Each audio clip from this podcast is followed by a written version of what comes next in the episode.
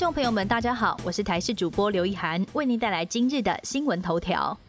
不同世纪的裁剪结果真的会有差吗？指挥中心再公布国内新增加三例境外移入个案，累计个案突破了六百例。其中案五九九确诊过程比较特殊，因为他在检疫期满前的第一采呈现微弱讯号，第二次使用了其他试剂测出阴性，但是到了第三次又换了第三种试剂，竟然测出阳性反应。这名个案在确诊前一度搭乘高铁，虽然当时他的隔壁并没有坐乘客，但是高铁也发出声明，强调会针对这节列车全面消毒，并且也会更换车厢的座位椅布以及空气滤网。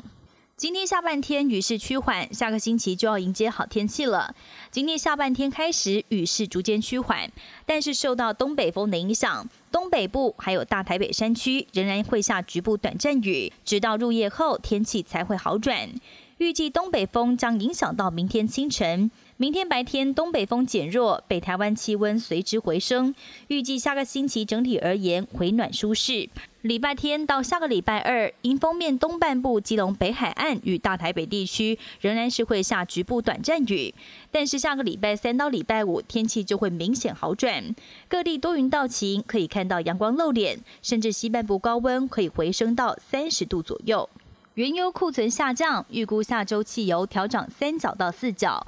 中油依据浮动油价机制调整，预估下周汽油调涨零点三元到零点四元，柴油则是调涨零点二元到零点三元。调整过后的油价，九二无铅汽油每公升二十一点九元到二十二元，九五无铅汽油二十三点四元到二十三点五元，九八无铅汽油二十五点四元到二十五点五元，超级柴油则是每公升十九点二元到十九点三元。实际调幅要等到中油明天中午十二点公布。要是真的调涨，也是国内油价连二涨。新冠病毒攻陷全球，北韩却始终宣称境内零确诊。从一月底关闭边境防疫到现在已经十个月了，期间只有出现过一起疑似病例，但锁国政策却让北韩经济受到严重冲击。领导人金正恩在十月份发起了八十天战斗，力拼在明年一月朝鲜劳动党第八次代表大会之前严守疫情，重振经济表现。秘鲁出现二十年来最大反政府示威，高人气总统毕斯卡拉遭到国会以贪污罪嫌弹劾成功，由原本的国会主席梅里诺出任临时总统。但是外界也质疑弹劾过程的正当性。民调也显示，有高达八成的秘鲁民众支持毕斯卡拉做完任期再接受调查。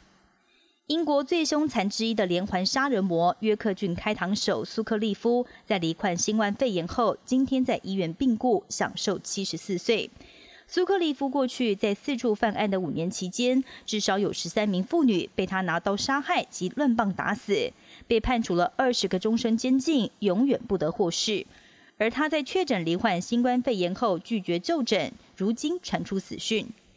本节新闻由台视新闻制作，感谢您的收听。更多内容请锁定台视各节新闻与台视新闻 YouTube 频道。